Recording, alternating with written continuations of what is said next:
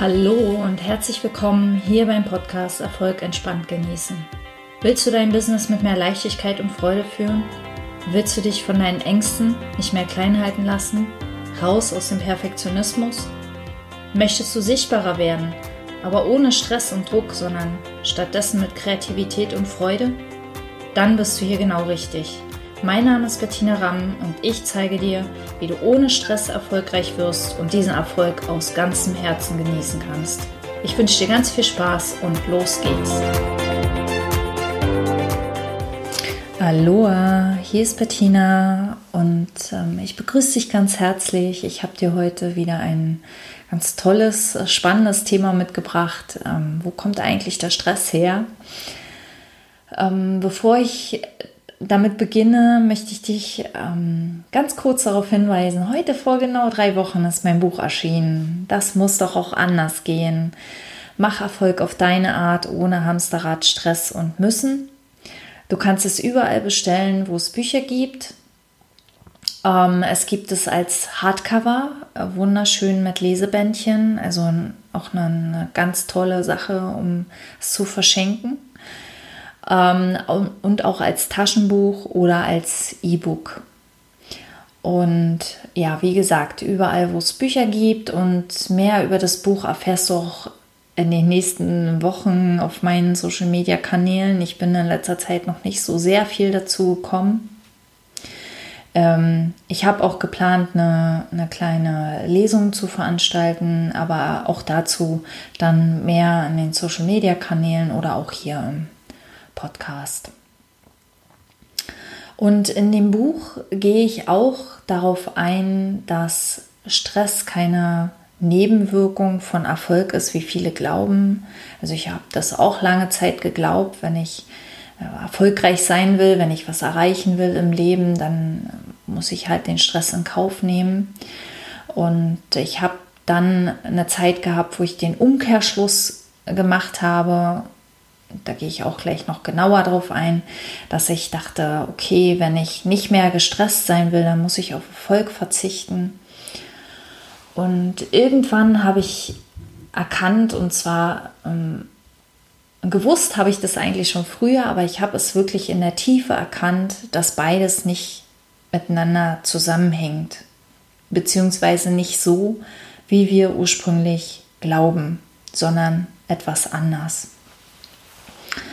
Wenn ich mich in der Welt umgucke und insbesondere im Bereich der, des Stressmanagements, also ich mag diesen Begriff überhaupt nicht, weil Stress muss man nicht managen oder auch Stressbewältigung.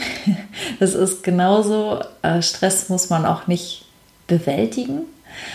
Ähm, aber in diesen Bereichen hört man es immer wieder, dass bestimmte Situationen besonders stressig sind und ähm, wir eben lernen müssen, mit diesem Stress umzugehen und ähm, ja, ihn zu managen oder zu bewältigen oder was auch immer. Und äh, ganz, ganz viele in diesem Bereich tätige Menschen behaupten und glauben, dass der Stress von außen kommt. Also dass es unsere Lebensumstände sind, die uns Stress fühlen lassen. Sei es äh, jetzt ein stressiger Job oder dass du ähm, arbeitstätig bist, also selbstständig oder angestellt, was auch immer, und gleichzeitig eben Mutter oder Vater von kleinen Kindern oder auch von großen Kindern. Also ich habe Teenager, das ist auch nicht viel einfacher, im Gegenteil ähm, dass du Haus, Garten, Tiere hast, um die du dich kümmern musst, dass äh, dein Job besonders hohe Anforderungen erstellt, äh, stellt an dich. Ähm, ja, also all diese Dinge. Es gibt genug äh, sich verändernde Lebensumstände oder gerade jetzt Corona mit den ganzen Dingen, die da kommen oder gekommen sind schon, Lockdown, Maskenpflicht, ähm, Zwangsimpfungen, ähm, die Wirtschaftslage, die sich gerade verändert. Ähm, ganz viele Unternehmen müssen sich gerade verändern. Veränderung wird auch ganz oft mit Stress in Verbindung gebracht. Und all das sind Dinge, die im Außen dafür sorgen, dass wir uns innen gestresst fühlen. Und das ist dieses Outside-In-Paradigma, das alte Paradigma. Und in Wirklichkeit ist es andersherum. In Wirklichkeit ist es Inside Out. In Wirklichkeit wird Stress immer in uns selbst erzeugt. Jeder Stress ist hausgemacht. Und das Gute daran, um das mal vorwegzunehmen, ist, dass du nicht mehr gezwungen bist, deine Lebensumstände zu verändern, um dich weniger gestresst zu fühlen. Nicht immer lassen sich Lebensumstände so einfach verändern oder nicht immer haben wir schon eine Lösung parat, nicht immer wissen wir, was wir zu tun haben. Also wenn wir jetzt einen stressigen Job haben oder wenn wir arbeiten gehen und Kinder haben, das lässt sich ja nicht so einfach ver verändern. Ähm, vom Corona-Lockdown, von solchen Entscheidungen, die von außen getroffen werden, jetzt mal ganz, ganz zu schweigen. Und wenn wir aber erkennen, dass der Stress gar nicht von da kommt, sondern von uns selbst kommt, dann müssen wir diese Umstände auch nicht mehr verändern. Also das gibt ganz viel, ganz viel Freiheit und zum anderen fällt schon allein dadurch Stress von uns ab oder kann von uns abfallen, wenn wir erkennen, wir müssen das auch nicht. Wir, wir müssen nichts verändern, weil wir uns den Stress selbst machen. Das ist das Inside-Out-Prinzip, das Inside-Out-Verständnis, das ich ja auch mit meinem Inner Wisdom Coaching weitergebe. Es ist schon ein paar Jahre her, da hatte ich das erste Mal die Erkenntnis, mein Stress ist hausgemacht und hat überhaupt nichts damit zu tun, was um mich herum vorgeht. Wie gestresst ich mich fühle, ist keine äh, Folge, keine unabdingbare Folge von äußeren Umständen. Und ich erkannte, dass Stress oder es war eher so ein diffuses Erkennen, so, ein, so eine Ahnung, dass der Stress in meinem Kopf entsteht. Aber ich konnte das damals noch nicht greifen und ich konnte damit noch nichts anfangen und es entflüchtete mir wieder, es, es ging wieder von dann. Und dann bin ich ähm, durch Zufall eher auf ein Buch gestoßen von Petra Bock. Es nennt sich Mindfuck. Darin geht es um verschiedene Methoden, mit denen wir uns selbst boykottieren. Und sie beschreibt darin unter anderem sieben Gedanken, die wir kollektiv haben über uns und über die Welt. Also ähm, beispielsweise ein Verleumdungsgedanke, dass wir sagen, uns geht es gar nicht schlecht, obwohl es uns schlecht geht oder uns geht es gar nicht gut, weil wir glauben, ähm, uns dürfte es jetzt gerade nicht gut gehen. Und äh, sie bezieht sich in diesem Buch auf das ähm, Buch von äh, W.C. Äh, Timothy Galway, ähm, Inner Game Stress. Das ist wohl ihr Mentor gewesen und ich bin über diesen Weg, also ich habe mir dann dieses Buch besorgt und bin, ohne es zu wissen, damals bereits auf die Three Principles gestoßen, die ich ja erst ähm, Ende letzten Jahres wirklich, äh, wirklich ja, verstanden habe oder, oder äh, erkannt habe, keine Ahnung, wie, wie man es nennen soll. Also auf die Three Principles, die werden halt in diesem Buch nicht erwähnt, aber dieses, ähm, diese Erkenntnisse, die Galway in seinem Buch teilt, die basieren oder die untermauern, sage ich mal, die Three Principles. Also ich erkenne die Three Principles dort wieder. Und Galway schreibt, ähm, jeder Stress erzeugt mehr Stress.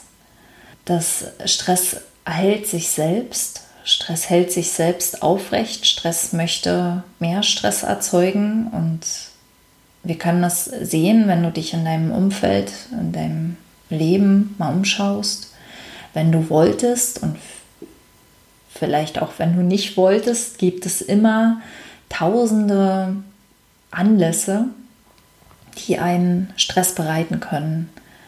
Äh, sei es die, die wankende Wirtschaftslage, sei es die Politik, sei es, was irgendjemand prominenter gerade gesagt hat, sei es irgendeine Entscheidung, ähm, die, die irgendein Nachbar getroffen hat oder ein Politiker oder was weiß ich, dein Bürgermeister, ähm, sei es, keine Ahnung, die Öffnungszeiten deiner Kita oder was auch immer. Es gibt so viele Dinge, die uns stressen können, wo wir uns ausgeliefert fühlen, wo wir glauben, ja, Opfer zu sein. Und je gestresster wir sind, desto mehr reagieren wir auf solche Dinge mit noch mehr Stress. Und was ich eigentlich sehr beeindruckend fand, war, ähm, die, waren die zwei Selbst, die Galway in seinem Buch beschreibt.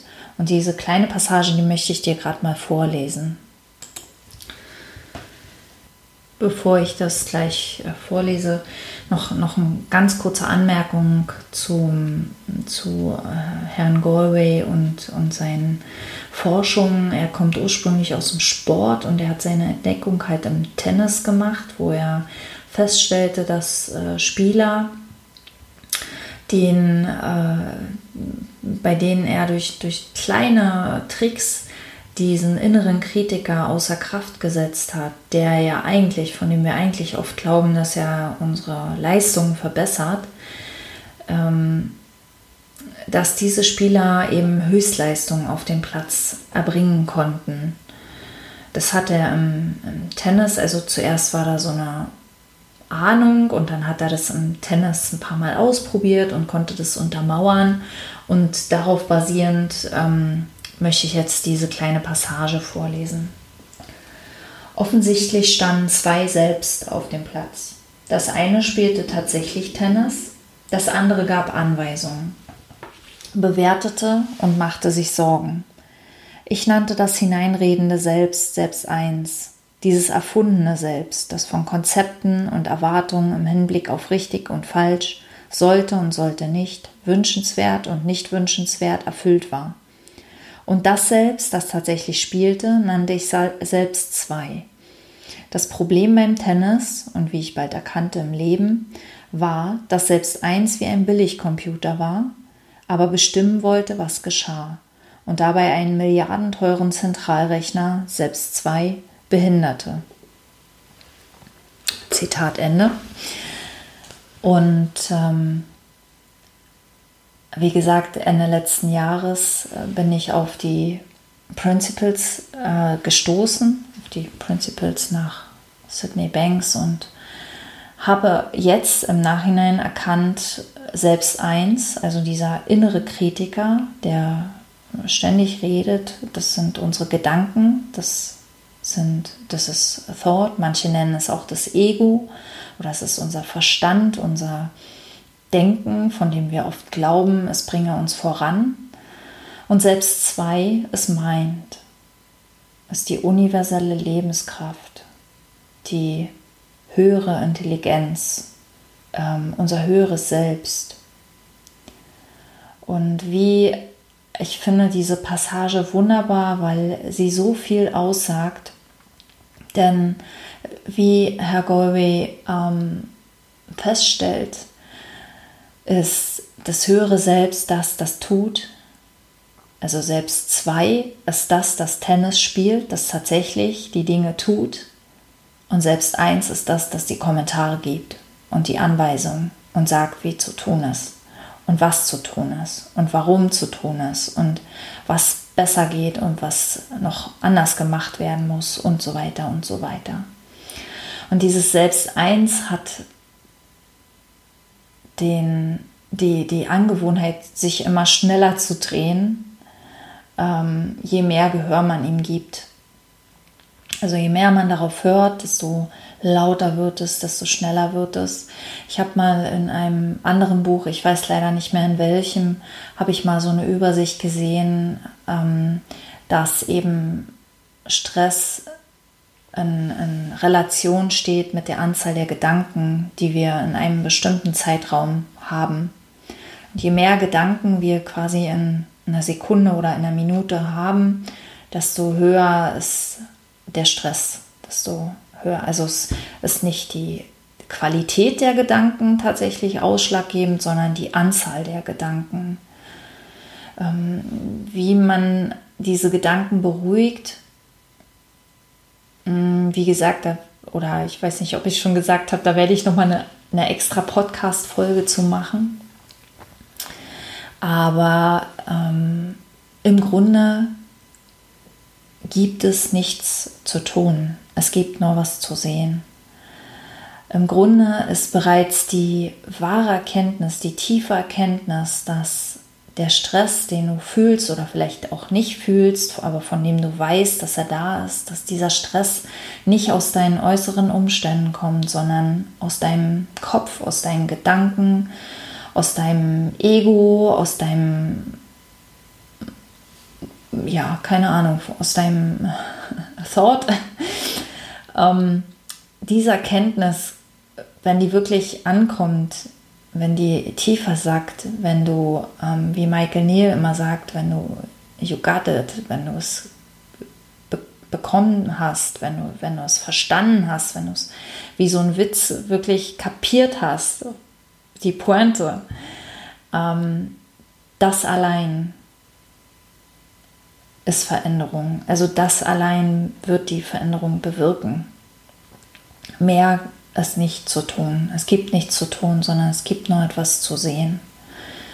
Und ich möchte in dem Zusammenhang noch eine kleine Metapher mit dir teilen, die ich so liebe, von äh, meiner Mentorin Shalia Stevens. Ich glaube aber, dass die auch ursprünglich auf Michael Neal basiert oder zumindest wird die in der 3P-Szene ähm, oft geteilt.